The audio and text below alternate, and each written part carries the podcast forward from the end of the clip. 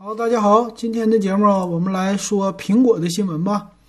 呃，这个月呢，苹果本来要发布这些什么 iPhone 九啊，还有什么 iPad 呀，大家都很期待。但是呢，嗯，最近的消息好像它不发布了。那今天的新闻看呢，苹果不仅不发布这些吧，它的商店就是苹果的 Store 啊，这个在大中华区还开。大中华区之外的全球的店铺全关掉，哎，这就跟最近的疫情有关系哈。这次的事儿看来是大了，已经向全球发展了。没想到呢，全球大流行的时候，咱们中国已经完事儿了，快哈。呃，这个有意思，是不是？嗯，那苹果这一次呢，它是直到三月二十七号，首先关到这儿啊，差不多就是关个十四天吧。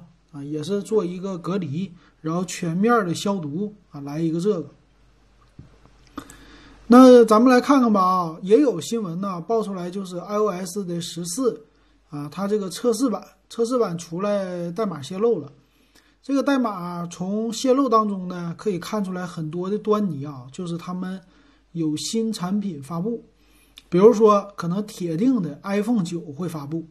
这个 iPhone 九的造型呢和 iPhone 八是一模一样，但是里边呢做了升级，啊，它会叫 iPhone 九啊，还是说 iPhone SE 二啊？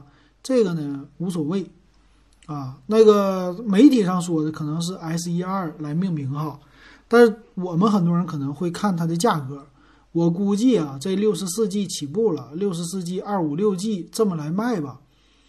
啊，那个售价呢，肯定三千块以上了，不可能到三千以下，可能是三千五百八十八、三千五百九十九这么来卖六十四 G，然后五千多或者四千多卖到二百五十六 G，有可能这样。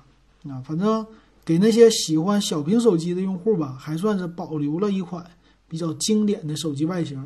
也可能这 iPhone 的 iPhone 九或者 S 一二呢，它就是。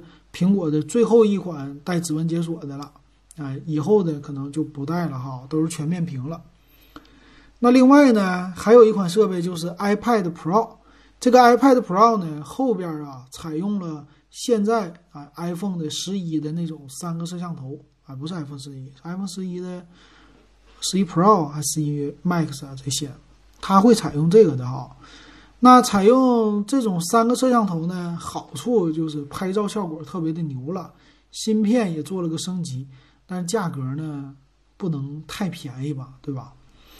那同样呢，它也发布了一款，会发布一款设备啊，就是键盘，给这次的 iPad Pro 配上。那这个键盘呢，它会让你的 iPad Pro 啊变成一款生产力工具，也就是说，它这个键盘上带了一个触摸板。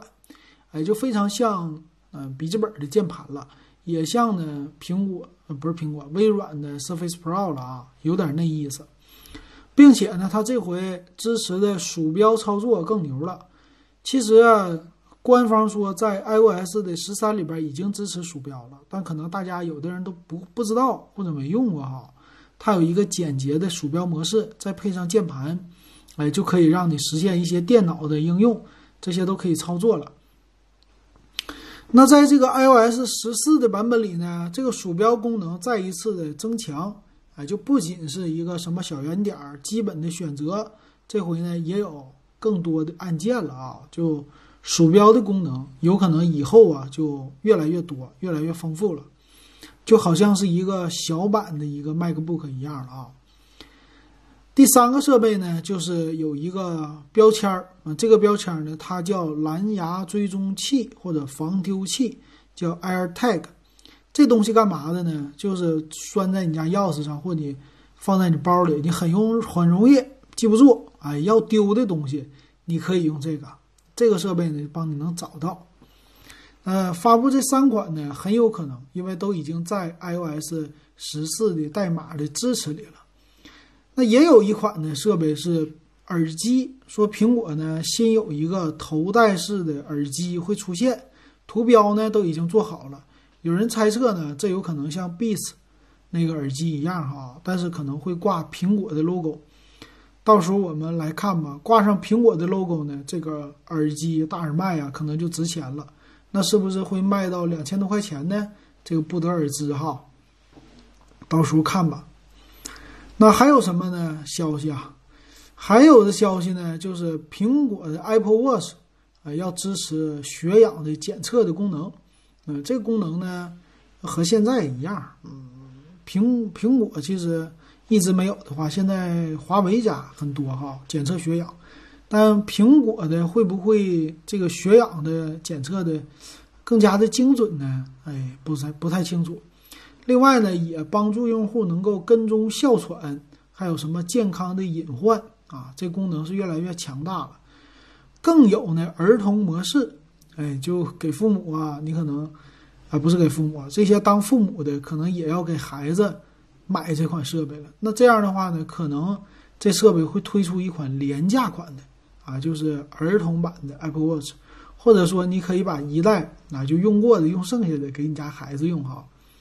那这样的话，它的购买的用户群体可能就更多了，并且呢，那个壁纸做的可能会更漂亮啊，就是小孩用的那种的壁纸。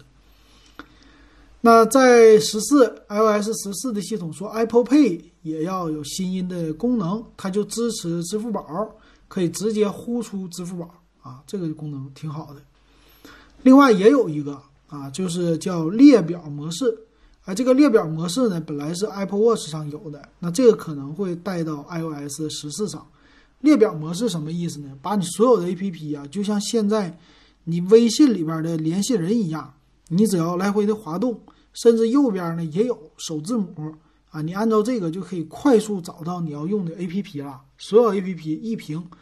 啊，或者一屏这种滑动式的都能够显示，啊，这个事儿可能有一些手机里边 A P P 多的用户可能会非常的喜欢啊，但是有的人可能会觉得这样不如我翻两下子快，我翻的位置都已经记住了，是不是？有可能这样。那剩下的功能呢，可能就不是我们太关注或者特别重要的这个功能了哈。那总的来说呢，三月份有可能苹果就直接。他们说在线上就会发布了啊，也不开什么线上发布会，直接某一天，可能三月二十几号啊，或者十几号啊，呃，你一看苹果的官方网站，哎，它就已经更新了一款新的设备，哎，就这么的上市了啊。呃，也有消息报道出来说，今年的 Apple 的 MacBook Air 啊、MacBook Pro 啊这些都会升级的，甚至。也有人猜测说，Apple TV 会出来新版，Mac Mini 也会啊，就是升级啊，都有可能。所以现在这个媒体啊，报道起来有很多种可能会出现。但是呢，前面的特别就什么 iPhone 九啊和 iPad Pro 可能会毫无悬念的推出吧。那不知道我们的这些听友们，你们手机或者是电脑会不会做升级？那 iPhone 要是出来的话，出来 iPhone 九这个版本，你会不会买呢？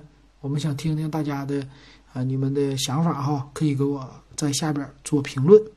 好，那今天的节目我们说到这儿，感谢大家的收听。